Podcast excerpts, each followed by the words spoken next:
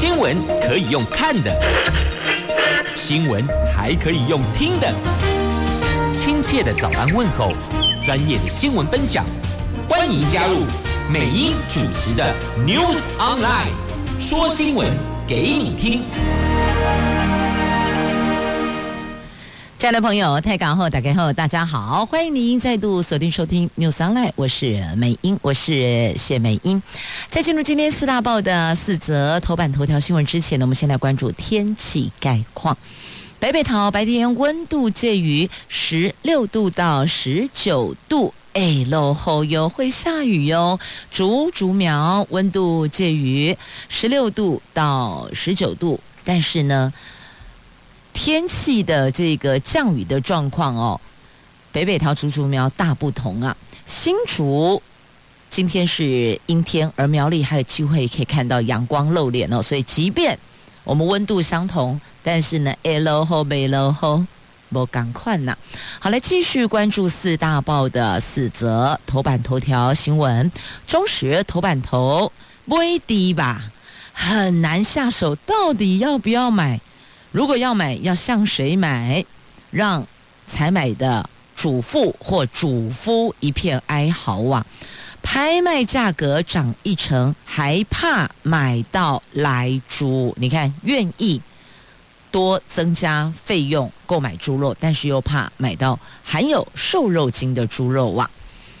自由时报头版头条，郭台铭这红海创办人郭台铭说，台湾要有更多的护国神山呐、要提高生育率，要让更多人才投入产业升级呀。这红海研究院揭牌，创办人郭台铭希望打造护国群山哦，不是只有神山哦，他说要更多的护国神山，到这会就给我群山呐啦。好，联合报头版头条，台积电创办人张忠谋说将要到日本设封测厂。美国、日本联合制衡中国，建构半导体防线。苹果日报头版头条新闻，录音档曝光了。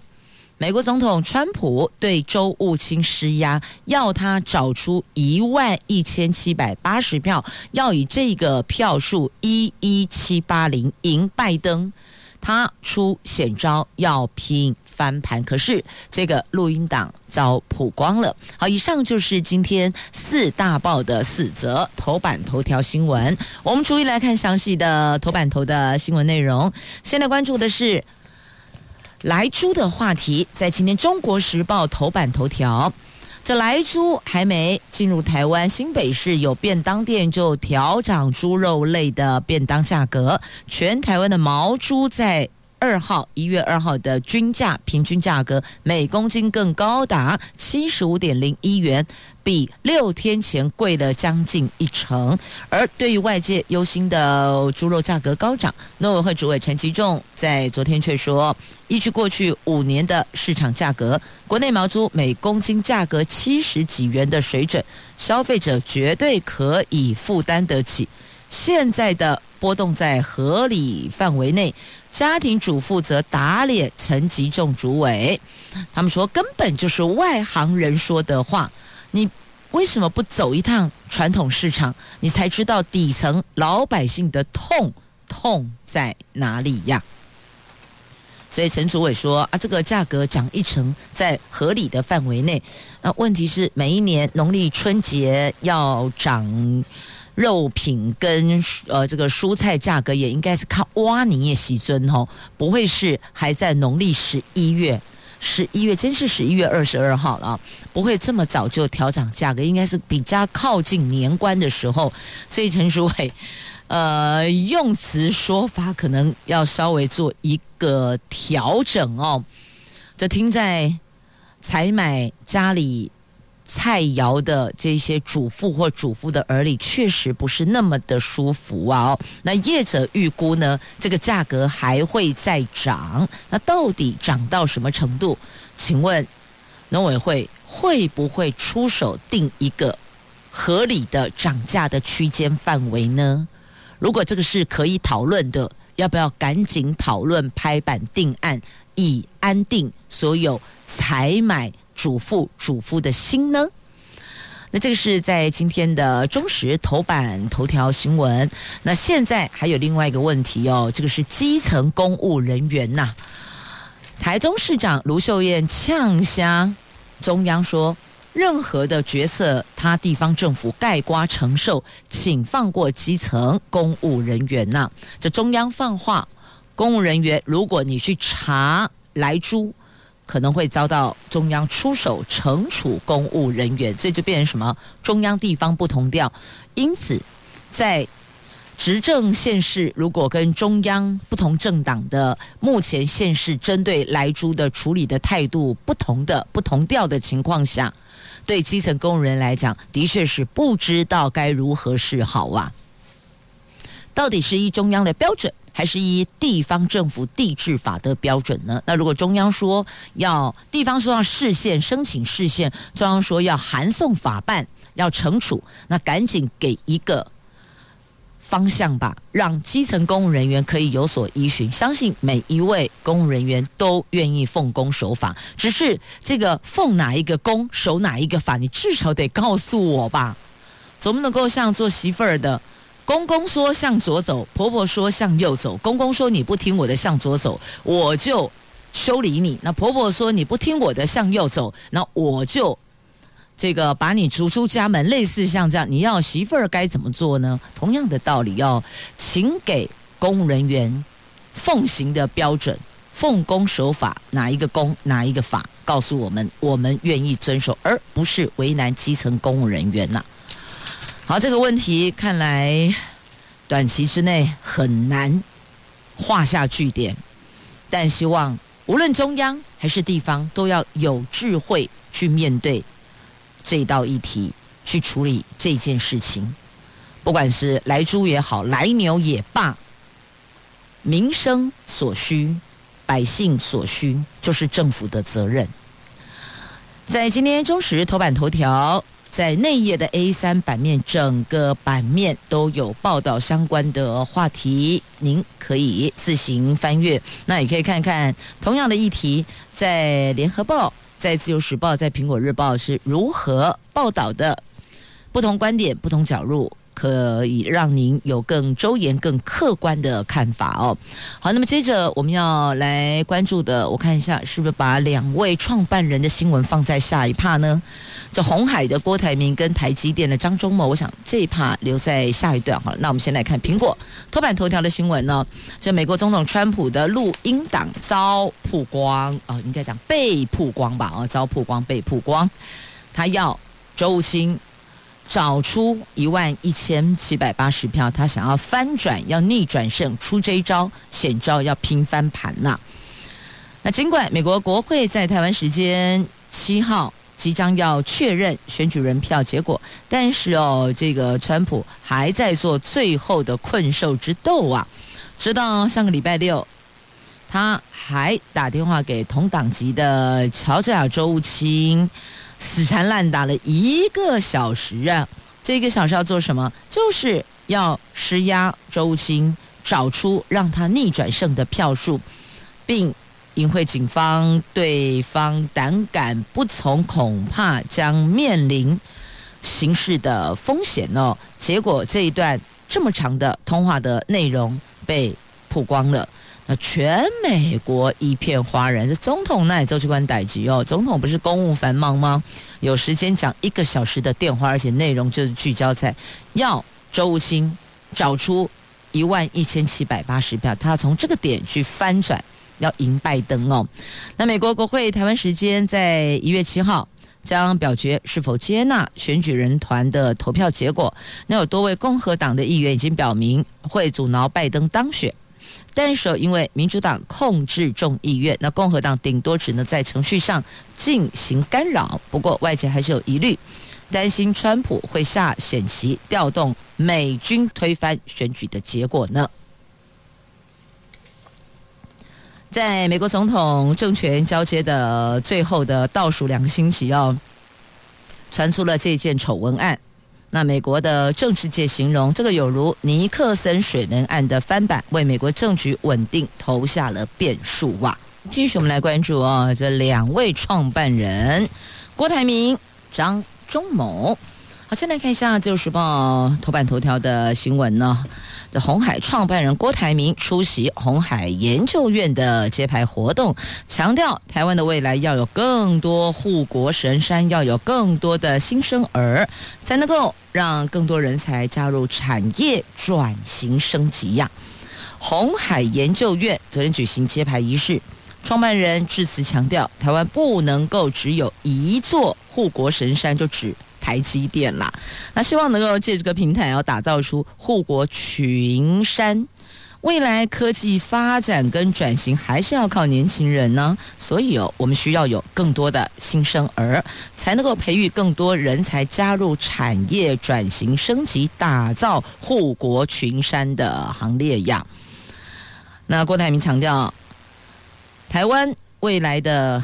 发展跟转型还是要靠年轻人啦，而台湾的未来要有更多护国神山，要更多的新生儿，才能够拼产业转型跟升级。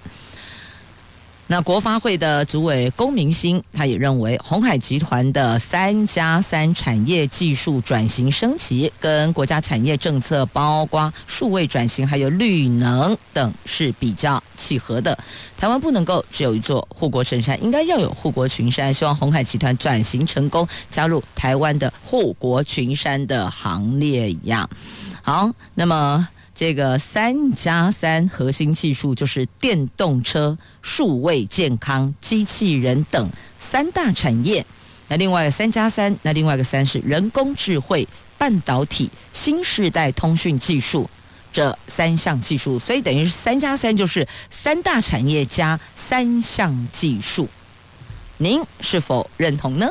这个在今天自由头版头条翻开内页的 A7 版面，还有报道，这红海要揪团组电动车国家队呀！你看现在好多国家队出来了哦。这揪团，揪团不是只有买好康，揪团也不是只有吃好料哦，揪团还可以拼产业升级，可以拼组护国群山呢。好，他刚刚讲到了哦，这不能只有一座护国神山，指的是台积电。那我们就来看一下护国神山的创办人张忠谋怎么说。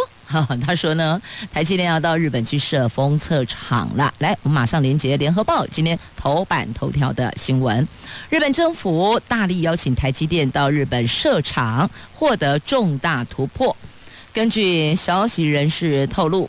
为了分散美国、中国贸易及科技战，还有南海地缘紧张升高等风险，在日本经济产业极力邀请下，台积电将与日本的经济产业省成立合资公司，在东京设立先进的封测厂。台积电已经成为美国、日本制衡中国建构半导体科技新防线的要角，是非常重要的角色哦。那台积电跟日本方面的合作案，预料将会在最近签订合作备忘录，并且对外公开宣布。双方将以各出资一半的合作架构，在日本设立先进封测厂。这个也将是台积电在海外设立的第一座封测厂。日本政府对邀请台积电到日本设厂一直都不放弃，而且大力邀请哦，肯定也释出了许多的优惠条件。等于就是说，比较有一些诱因啊，希望台积电可以考虑前往日本设封测厂。那等于也就是印证了台积电创办人张忠谋先前提出的，台积电将是地缘政治的必争之地。那台积电股价昨天一月四号，在外资收完价之后的买盘归队，持续点火之下。它改写了历史的新高价哦，昨天收盘价是五百三十六元，上涨了六块钱。市值再冲高到十三点八九兆元，并且带领台股大涨了一百六十九点五点，指标到一万四千九百零二点的历史新高点哦。据了解呢，日本的经济产业省在美国是以国安为由，希望台积电到美国设厂后，担心将弱化日本在全球半导体的地位，所以呢，他也立刻的提出邀请。邀请台积电到日本设立晶圆厂。会给予许多的协助，听起来就是这样。那台积电后来评估哦，考量日本虽然在半导体设备及材料技术具有优势，但是哦，晶圆制造端欠缺完整的供应链，而且会分散台积电在先进制程研发资源，所以呢，最后呢，还是决定放弃在日本设立晶圆厂。那我们做的是封测厂。那虽然日本争取台积电。到日本设晶圆厂没能如愿，那所以目标就转了，转先进封测厂。所以你看，他就是要台积电，很明确。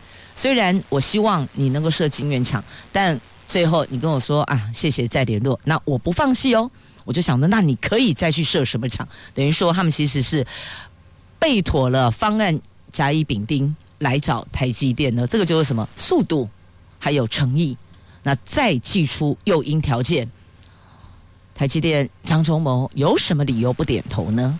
啊，这是在今天的联合报的头版头条新闻哦。那 A 三版面呢，就把这个议题放大到科技角力的部分，而且拉出了美国、日本、中国啊，加上我们台湾台积电在这个角色里边非常的重要。那全球半导体圈。算是分裂了。日本是拉拢台积电，防自己被边缘化。那中国则要求南京厂要扩大投资啊。那台积电封测新布局，谁掌舵呢？米玉洁来掌舵呀。好，这是在今天两大报联合跟自由头版头条，一个是郭台铭，一个是张忠谋。好，无论是郭董还是张董。那他们两位对台湾的产业的确是多有贡献哦。那郭台铭说的也没有错啦，三加三的确我们也是可以去关注的哦。所以，这如果你有在购买一些相关的金融商品哦，不要只孤注一掷，也可以看一下其他的未来很有前景的产业，要分散投资的风险，不是这样子吗？好，这是在节目这一段呢。提供给您的四大报头版头条新闻，我们都聚焦了，来提供一则最新的疫情的讯息哦。因为这个变种病毒威力太强了，英格兰封城到二月中，好，就是刚刚在电子媒体最新的。讯息有关疫情的哦，赶紧在节目中提醒大家：口罩戴好戴满，洗手，保持社交安全，电梯内不要交谈。好，来继续来关注联合报头版下方的新闻呢，这是有关最高法院的限量分案制度哦。那现在取消了，那目前有四千四百三十二件的库存案分给七十二位法官，那但这个就有审案加快跟。裁判品质的讨论啊，到底是哪一端呢？这最高法院长久以来是采限量分案的制度，理由就是要维护裁判品质。但是近年饱受外界质疑，认为影响人民诉讼权益还有效率。那最高法院在一月份起取消了限量分案制度，昨天刑事、民事案件。一口气分出了四千四百三十二件的库存案件，长达七十二年限量分案制度就此走入历史了。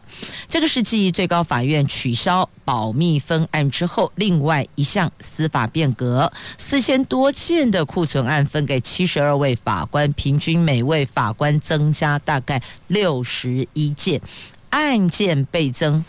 终审审案速度或许会加快，但是哦，裁判品质可能会因为这样而受到影响，所以法界担忧会沦为数字竞争啊。那最高法院是法律审和一审、二审事实审是不同的。那案件不会即到即分，为了要让法官有比较多时间思辨法律的问题，去维护裁判的品质，加上法官人力确实有限，长期以来每位法官每个月实行限量分案，如果没有人犯在押等需要立即分案情况。部分案件上诉最高法院之后，大概要等一两年才会从仓库里边捞出来分案呐。这过去哦。那随着诉讼制度的改变跟法律的修正，最高法院收案量大增，限量分案制度让积案暴增，等于说你仓库里的库存案件会越来越多，而且数字多得很快啦。那限量分案制度让积案暴增，人民上诉三审案件等结案就看不到到底是哪一天，就遥遥无期了嘛。这个就严重影响诉讼权益，这个制度逐渐为人诟病，所以他现在取消。但啊，那裁判品质在哪？所以就是五级后不冷后，你要审案加快，那请问我裁判品质在哪里？诉讼权益在哪里？那如果照过去的话。那也是诉讼权益的问题，只但单解冷泥冷沙泥很有可能啊，因为轮不到啊，案件这么多啊，前面这么多案子啊，总是领着号码牌等叫号的概念嘛。那如果有一些可能有在押的案子要立即审理的，就是什么？就是那个直接在 VIP 插队进来的，所以原来的这些积案就会一直往后退。大概是这样的一个概念哦，那只是现在取消了限量分案，那就看看后续如何滚动式检讨。它有个优点在这里，就是看状况，然后我们微调、微调、微调，滚动式检讨，能够滚动出一个最符合双边、兼顾双边需求跟权益的方式。但现在看起来似乎难度会比较高一些些啦。好，来继续呢，我们要来关注的这个是农退储金哦，农民退休储金个人专户上路，已经有两万八千人加入喽。我们来看《自由时报》头版版面的新闻。农民退休除金制度元旦正式起跑。蔡总统强调，农退除金是农民四大福利最后一块拼图，代表政府兑现承诺照顾农民的决心。也宣告，台湾将因此全面性建立国民退休制度。而农退新制去年十二月开始受理，不到一个月，已经有两万八千名的农民申请加入了哦。那等于就是。农民进来这一块，给你更多的照顾跟保障，这个就是最后一块的农民四大福利的拼图，这一块上去等于就完整了哦。那蔡总统说有听到青农就青年年轻人哦，青农是算退休可以月领四万五。一度以为他是听错了哦，那现在乐见农退除金，让从农就是务农者可以成为做到退休安心养老的职业，也希望透过健全的福利制度，吸引更多青年愿意返乡务农。为台湾的农业注入更多的活水，能够代代相传。而的确，很多年轻人他挹注新思维，让我们原来的原来的传统农作，或许在技术上翻新，亦或者在产品上创新，所以增加了更多的卖相跟农特产品的价值。我们乐见年轻人能够回到田地里，无论你是要。进丢啊，阿喜被进追购，阿喜被进青彩都欢迎哦。青年朋友的确是有新思维、新活水，带来新样貌呢。我们来看水牛伯上山看水牛，这怎么回事？这绕口令吗？不是啦。这前这位立法院长游喜坤，他外号叫水牛伯。他也蛮厉害的，当过行政院长，然后现在是立法院长的前行政院长，现在立法院长游锡堃哦，上山看水牛，所以叫做水牛伯看水牛。到哪儿去看呢？到擎天岗，因为水牛暴毙啦。那暴毙原因是什么？这些天来查了查了查，除了之前说的哦，可能营养的问题，因为量太多，造成他们的这个牧草不足以供给，所以营养不够。因此暴毙，那现在又找出了一个叫做刺丝围篱，那个围篱把他们圈在这个里边哦，结果呢，牛为了要吃草，遍体鳞伤，满身都被刺围篱给刺伤，所以学者质疑哦，吼、帮凶，法官是帮凶，怎么弄了个刺苇藜在这里？哦刺丝苇藜，嘿，这尖没很利，会伤。这阳明山擎天岗的水牛集体暴毙，引发了社会各界的关注。有“水牛伯”之称的立法院长游锡坤，昨天再度上山看水牛，陪同的文化大学教授胡正恒说：“山上的刺铁丝围篱圈线，把水牛框在这个活动范围内。”拉了一个活动区嘛，如果水牛能够自由移动，就不会死亡了。呼吁不要让水牛为了要吃草，结果弄得满身伤痕、遍体鳞伤啊！那阳明山国家公园管理处长解释，围篱具有一定功效，未来会研议是否有更好的做法。但水牛并不是为了吃草而遭到刺铁网划伤的哦，所以现在变成学者说的跟。我们业管单位说的不一样，要不要问一下水牛？问问当事牛的说法。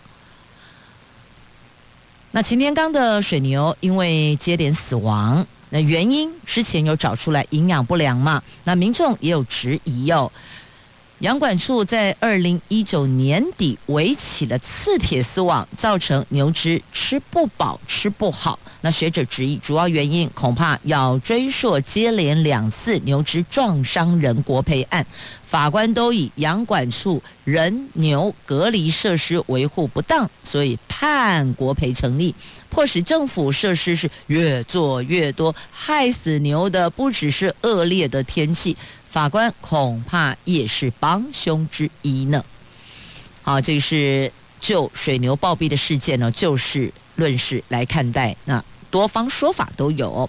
那水牛伯上山看水牛，他说自己从小饲养水牛，了解水牛跟人一样。会惊冷，会惊热。夏天到山上避暑，冬天到低海拔处避寒。如果水牛一定要养在阳明山，甚至还要用铁丝围篱把它围起来，这样违反水牛习性啊！他说，阳管处有不得已的苦衷，如果没有围篱，水牛恐怕造成农损，也也有可能会伤害游客，甚至闯入道路被车辆给撞击。那是不是要架设围篱？这个实在是很两难呐、那如果一营建署或杨管处认为水牛在阳明山的管理有困难，那么他愿意作为协调者哦，这水牛伯来协调，帮忙找寻更适合的地方哦，等于就是水牛伯为水牛寻找合适的出路。好，这是擎天刚的水牛啊。那另外一边的牛幸福的不得了啊！马上把焦点转往《自由时报》今天头版版面的新闻哦。这个地点在乌溪，在彰化跟台中交界的乌溪呀，最近哦出现了群牛集体渡溪。乍看你还会以为是 Discovery 动物频道里的大自然壮丽的景观呢，因为有一次渡溪的牛只将近两百头，你知道吗？这样一头一头一头的渡溪哟，他们是人工饲养跟放牧的牛只，只要天气好，牛群就会在下午聚集在乌溪边，然后再集体由彰化跨越乌溪到台中。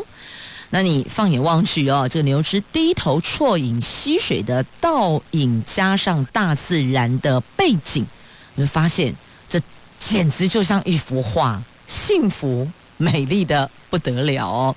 你会以为自己在非洲草原呢。所以你看，同样都在台湾，一个在擎天岗，一个在乌溪，你看看两样情啊！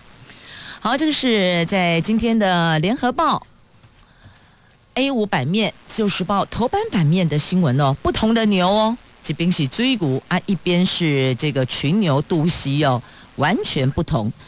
那待会儿呢，我看一下时间啊，干脆这一则一起公共哎哈，阿都后四大报头版所有新闻都聚焦，我们再进广告了啊。来，《自由时报》头版下方，失联的苏澳渔船找到了，可是呢，十名船员的行踪却成谜。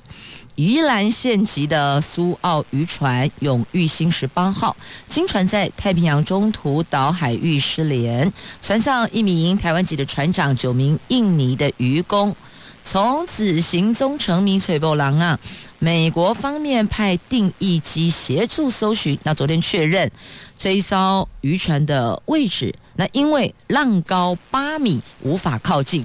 空中拍照发现船长是严重的受创，船舱上部分船舱上部没有发现船员的踪影，而部分目前目视可以看得到部分都没有人，等于说没有船员，拢是空的啦。因此目前十名船员生死未卜啊。那船长是受到重创。现在初步怀疑可能是遭到强浪袭击，才有这样的状况发生。但详情还是得等海浪小一些之后，要登船去了解，才能够确定到底是发生了什么事。来，继续我们来关心的是儿童的游具哦，你知道吗？原来哦，这些含铅超标的游具会让孩子越玩越不健康呢。假恐怖啊！这公园的儿童游具安全吗？这时代力量的立委黄伟瑜跟民间团体昨天召开记者会，公布了对儿童游具还有环境建物涂装油漆进行重金属的检测，结果发现。台北、新北、台南都有含铅量超高的情况，而且现在的儿童油具重金属标准是溶出值。忽略透过呼吸进入人体的情况，所以呢，建议要比较美国对于游具漆面金属含量标准，该以总含量为主，这样子才能够保障孩童的安全呐、你看这个验出了有重金属、有铜啊，还有铅呐、砷呐，这些通通都有哦。那长期铅暴露。会影响孩童的健康，还有他的智力发展哦。公这里喜林口长庚医院的儿童急诊科的主任李荣他说，铅中毒对儿童影响几乎不可回复，那个伤害一旦产生，要恢复很难呐、那一般的铅暴露环境下，儿童比成人吸收力多三到五倍，长期暴露会对儿童的神经系统。听力、智力、行为都会有影响啊，所以这立委的建议是可以去参酌的哦。那目前台北跟台南市说他们正在改善，代表什么？这个问题的确有被注意。那消基会则说将评估扩大抽验哦，所以有时候呢，如果你要靠政府单位，会比较。慢一点，旷日费时哦。那不妨这个时候，民间团体可以加入，来做协助，把数字拉出来，让所有的朋友们共同来监督，这样是不是比较妥当呢？好，这个是在今天的《自由时报》的 A 六生活新闻版面，那详细的内容您可以来关注一下哦。这。我们可以如何协助，或是提供哪些单位，他们可以来帮我们了解的。儿童游具含有重金属铅超标，而多数铅中毒的孩子，他们有明显的临床症状哦，常常会在筛检血液中铅浓度时才会被发现啊，原来他。铅含量超标，他铅中毒了，所以这个是父母亲可能也要多加留意的部分。内疫情所有的地方政府主动去查查我们的儿童游具，在这个部分有没有同样的问题呢？好，那么继续来看一下是内阁小改组的人士哦。这传说听说有人说国防部长将异动。这农历年前要到了，内阁改组传闻再起。除了传言国防部长严德发将异动之外，行政院近来也在考察各部会的施政绩效。那据了解呢，行政院长苏贞昌因为疫情再起，是否异动仍未定案，但是其他部会可能小幅度的人事调整。不过，行政院秘书长李孟艳说，有关部会人事问题，请外界不要擅自揣测呀。那有人就传说莫佑明渴望升国防部的常务次长呢。那发言人说了，秘书长说了，哎，大家不要妄自揣测。但很多时候啊，都是官方放消息出来，让媒体散播，不能讲散播，传播也不对，公布好了，透过媒体来公布，来看看。大伙儿的反应如何哦？看看外界的风评如何。有时候也是因为这样子哦，很多的讯息就会排山倒海而来呢。反正不是官方发布的，媒体说的。那媒体叫做报派嘛，我们一般简称叫报派。那报派人士又不是长官说的，所以呢，说了并不算。但有时候这个方式也是挺不错的哦。至少哪些事情是本来不知道的。但总是会有人起底嘛，一起底就可以去过滤这个人事这样安排是否妥当了。好，那么再来我们要关注的这个是劳动基金账户，新制的劳退账户分红有望了。劳动部的劳动基金运用局昨天释出了劳动基金去年前十一个月的收益概况。劳动基金累积的收益率达百分之四点六二，累积的收益数是一千九百八十三点五亿，其中牵涉分红的新制劳退基金收益情形呈现胜数，不是负的了哦。那新制劳退账户今年分红有望啊哦，那十二月的获利恐怕会被汇损给吃掉，所以呢，我们十二月就不要去看它，我们看一月到十一月就好了哦。那十一月惊奇逆转，所以你看前十个月负的，但十一月正的，整个拉回来，平均数分红有望。大家要看的就是这四个字，你不要告诉我细节，我只要知道分红有望无望。好，告诉我有望，啊，那就 OK 呀。好，那再来看一下台币的部分哦，新台币兑换美元汇率在。今年度新年度二零二一年的第一个交易日，随着股市飙高，盘中最高到二十八点零六五元，尾盘在央行进场调节下，以二十八点四二四元收盘，升值八点四分，创下二十三年半以来的新高。那合计。台北跟元泰外汇经纪公司成交量是二十点二五亿美元。那有人说二十七字头是不是看得到？那外汇交易员说有可能，而且恐怕很快就到来台币。二十七字头哦，那你在购买相关的金融商品的朋友，要多加留意相关的讯息。来，我们先来关注疫情的部分。日本首都圈才紧急事态行动啊，因为他们的确诊数暴增，结果地方等不及中央，地方先劝民众晚上八点后减少外出。日本首都圈疫情严峻，新增的确诊病例几乎占全日本的一半呢。日本政府最快后天会针对首都圈地区再颁紧急事态宣言，遭到在野党痛批哦，反应太慢了。首都圈地方首长决定自救，昨天晚上宣布，从这个礼拜五起到月底要发起紧急事态行动，疫情有卖酒的餐厅，拜托拜托。提前到晚上八点就打烊，也预请民众没有急事不要外出，希望减少街上人潮，降低疫情的传播速度。现在就是担心社区传播，社区传播加恐怖呢。那英国的部分呢？前天新增五万四千九百九十人确诊，这刚呢。五万等于是五万五了嘛？四千九百九十人呢、等于五万五千人了。连续六天超过五万例，医院是濒临崩溃了。在野党工党党魁史达默呼吁政府在二十四小时内宣布全面封城，遏制失控的变种病毒。有啦，英格兰要封城到二月中了哦。这是刚刚在今天节目开始呢，先透过电子媒体。做的最新的新闻发布了哦，好，那么再来我们要关注的这个是英国拒绝引渡维基解密创办人到美国，那担心艾山吉在美国监狱可能会自杀，这爆料网站维基解密。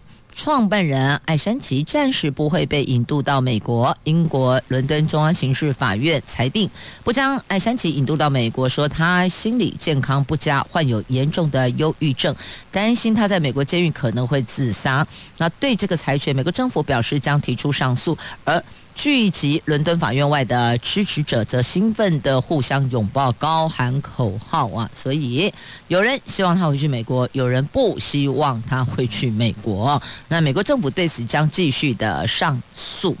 好，那接着我们再来关注的，就是请餐饮业者要留意了哦。如果你没有设纸餐具回收的话，七月起要开罚，现在都还是劝导期。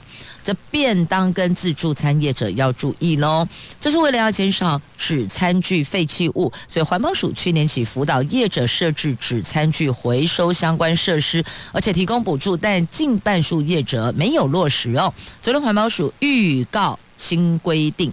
强调店家必须要设置纸餐具回收设施，七月起正式上路。没有设置的店家，最高开罚三十万元。加恐怖，你只刚刚探博三十班，但是如果没有设纸餐具回收设施，一次开罚三十万哦。未设置者最高罚三十万哦。也请大家赶紧建置吧。现在一月份、七月份还有完整的六个月，您可以好好的去询问一下相关的设施跟规格。好，那继续呢，我们再来关注的，就是桃园，来桃园的流感疫苗加购增加购入五千剂免费施打。那因为这个疫苗施打之后产生防护力，它大概要十到十四天才有可能产生防护力，因此预请提早接种。因为现在进入天气比较寒冷，那么觉得那个清晨大伙儿从温暖被窝起来，那跟室外的那个温度落差太大了哦，那早晚温差大是比较容易着凉的，所以有流感疫苗可以施打，就赶紧接种，因为要十到十四天才能产生防护力。现在是一月份，等于说你施打完毕，也要到一月下旬才有防护力了。好，那么再来要关注的，我看一下，这个是哦，看到了，来。苗栗县改造失落空间，变身美学步道，就是为了要提升市容，所以哦，则推动了不只是人行道的城市美学，移动艺廊，亦是艺术的艺哦，艺廊营造有趣的沿街步道亲子空间呢哦，这县长率先出来，那希望能够让苗栗县有一些这个市容的改观。脱胎换骨，让大伙儿觉得走在这里更加文青吧。那再来，新竹台大分院揭牌了，整并竹北、竹东跟新竹三家分院，争取共享更多的医疗资源。好，这是我们大家所乐见的，因为健康才是享受彩色人生的王道嘛，你说对吧？好，那么再来，我们要关注的是天气。二零二一年第一波的寒流带着水汽来喽，礼拜四这个礼拜四全台湾会急冻，冷冻的冻就乖啦。礼拜五、礼拜六台北市的体感温度可能会下降到三度，一二三三度。这好天气暂时告别了，今天起受到东北风影响，而全台湾转为湿冷。北台湾降雨几率提高了，桃园以北整天有持续性的雨势，估计至少会下到礼拜四。礼拜四起，今年首波寒流南下，全台湾急冻啊！礼拜五到礼拜六清晨，全台湾最低温下探五度，北台湾十度以下低温将持续二十四小时。而这一波寒流强度虽然不像上一波，但是因为受到降雨的影响，那台北市礼拜五、礼拜六体感温度大概是三度到四度，新北的淡水跟桃园的新屋等沿海的空旷地区，甚至可能会到零度哦。而且今天起转湿湿冷冷哦，那气温是一路的溜滑梯呀。那再来要赏雪的朋友哦，北部一千公尺海拔以上的高山有机会。